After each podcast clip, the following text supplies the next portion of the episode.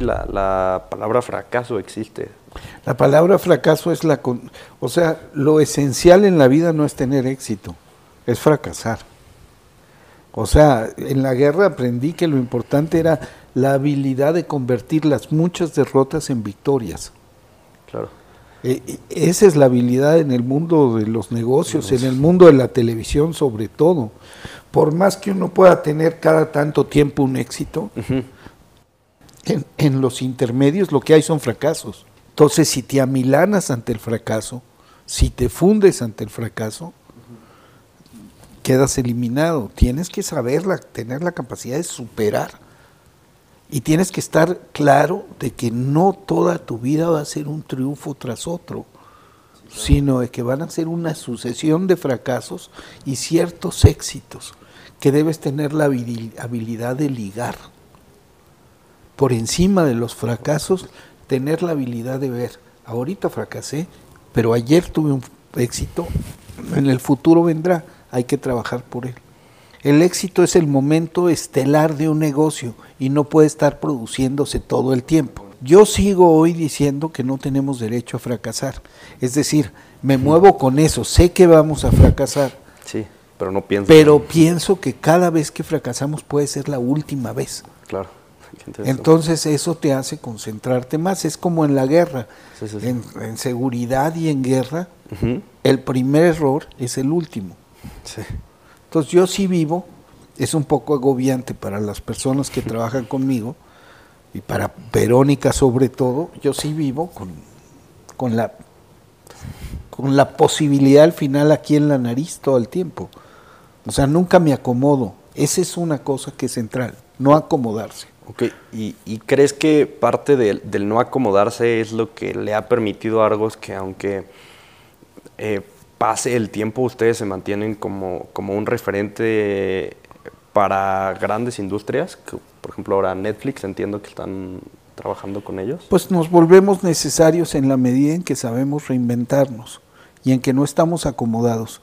No estamos acomodados en el éxito, porque en televisión y en general en la vida lo único que importa es el éxito de ahorita, no el pasado.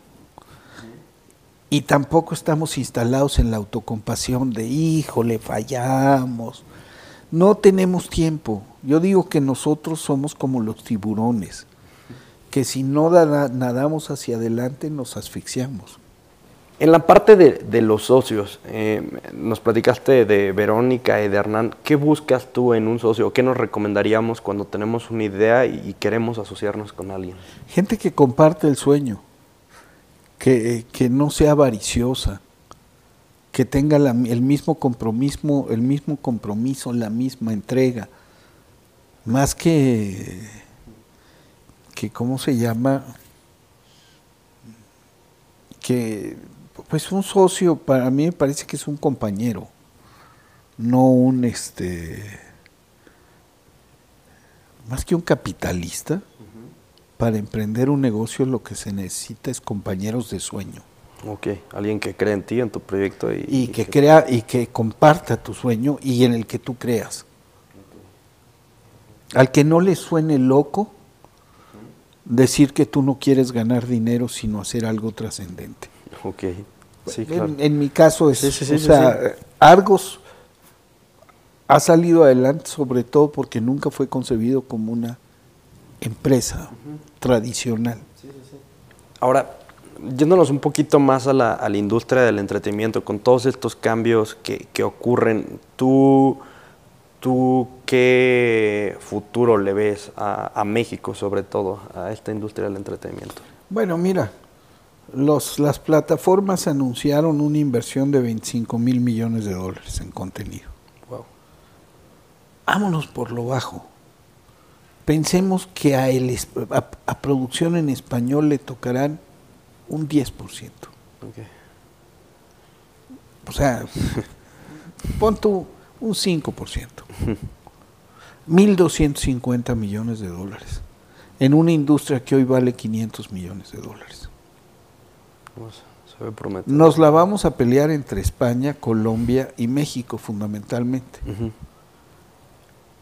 pero la posibilidad de crecimiento exponencial de una industria hasta hace tres años inexistente.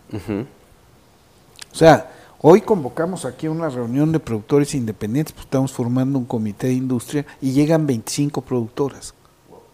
Durante años fuimos nosotros solos. ¿eh? Entonces Netflix, Amazon, este, viene Disney, viene Hulu, viene Comcast, van a tener un apetito enorme de contenido. Y las televisoras mexicanas tienen un problema de DNA. No producen el contenido, están anquilosadas, estructural y genéticamente anquilosadas. Hablando de las tradicionales. De las tradicionales. Entonces eh, los jóvenes y las productoras independientes tienen un, un enorme futuro. Porque también hay una cosa cierta. Mucha gente dice, va a acabar la burbuja de contenido. No. Lo que se va a limitar es la distribución. O sea, no creo que haya espacio para muchas plataformas. O puede haber espacio para muchas plataformas, pero no sé si haya suscriptores para todas. O sea, ¿cuál será el número crítico de suscriptores? ¿Y cómo va a ser la gente? Va, yo voy a tener Disney en diciembre y luego me voy a cambiar a Netflix y luego voy a hacer esto otro. Pero ¿cuántas suscripciones puedo tener al mismo tiempo? Sí. Ahorita mucha gente tiene su casa Cablevisión o, Easy y, o cualquier sistema de, DTH tal y tiene Netflix. Sí. Ya casi todo el mundo está teniendo Amazon. Sí, y el gancho fue por la compra de productos. Sí, claro, con el Prime, ¿no? Con el Prime. Ahora vienen otras plataformas y esto va también a significar un reto para la cartera. ¿Cuántas suscripciones puedes pagar? Sí. ¿Y quieres pagar? Sí, claro. Entonces dependerá del contenido que ofrezcan las plataformas. Y dentro de, este cambio, ¿cuál crees que es el mayor reto de Argos? El mayor reto de Argos es actualizarse continuamente, entender a las plataformas, entender su manera de operar y entender a la audiencia y producir contenido relevante en cualquier condición. Entonces, en, un espacio donde ya la segmentación típica de la audiencia desapareció. Ya no produces para entre 19 y 40, 20, eh, entre 25 y 43, eh, clase media alta. Hoy te ve todo el mundo y se unifica por cuestiones que aún no acabamos de entender nosotros, pero que las plataformas tienen clara por los algoritmos. Saben que a un muchacho en Japón y a una viejita en Colombia les puede gustar la misma cosa. Sí, claro, todo el Big Data, ¿no? Entonces, sin que, sin que la data sea determinante, porque los gustos de la audiencia cambian con el viento. Entonces hay que estar atentos a esos cambios de viento, vivir en la calle, hablar con la gente, ver mucha televisión, ver mucho cine, leer mucho, estar informado. Cuando has tenido que tomar las decisiones de crecer, de, decir como en su momento trabajar con TV Azteca o ahora trabajar con, con Netflix, entiendo que son implicaciones logísticas, económicas, que son decisiones que tienes que tomar. ¿En qué te basas tú o qué nos recomiendas cuando se nos presenten estas oportunidades de, de dar este paso? En la audacia en la audacia y en el... Si nosotros nos hubiéramos acomodado en Azteca, no existiríamos. Si nos hubiéramos convertido en un centro de costos de cualquiera de estos monstruos, ya no existiríamos. Sí, que ahora hasta ellos se enfrentan a una crisis. Entonces, hay momentos que la pasas durísima, porque no tienes. Nosotros perdimos la pantalla un tiempo y la abrimos con las Aparicio, con un modelo de asociación extremadamente audaz y extremadamente riesgoso.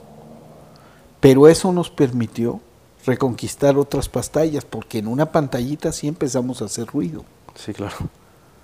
Entonces, hay que hacer eso, ser audaces y no acomodarse. El, el que se acomoda se muere. Okay. El que se acostumbra se pierde. Me gustaría preguntarte Eh, el, factor humano, ¿qué, representa para ti?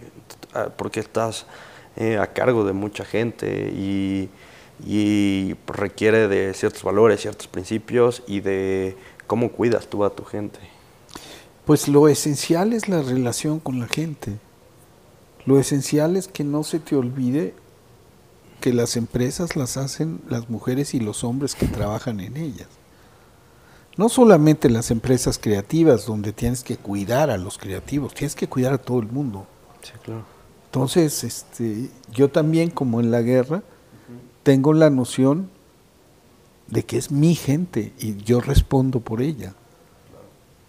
Y entonces eso es complicado porque esa es una discusión constante con los administradores y las decisiones más duras son las de recorte, las decisiones más duras son los sacrificios que hay que hacer para que la empresa sobreviva. Sí, Pero lo fundamental es no perder el sentido de lo humano. o sea, no son cifras. Y, que no tienes 85 empleados, sino se llaman Manuel, María, José. Que, los conoces. Que los conoces, que, que, más o menos entiendes en qué están, o si no los conoces a todos, por lo menos este, ellos sí te conocen a ti. Porque yo sí lo que de lo que estoy convencido y es otra cosa que aprendí en la guerra, en donde yo empecé a trabajar, había un letrero que decía, el último en comer, el último en dormir, el primero en morir. La expresión aquí es al ojo del amo engorde el caballo. Lo cierto es que yo sí creo en la conducción de una empresa con el ejemplo. Tú no puedes exigirle a la gente algo de lo que tú no eres capaz.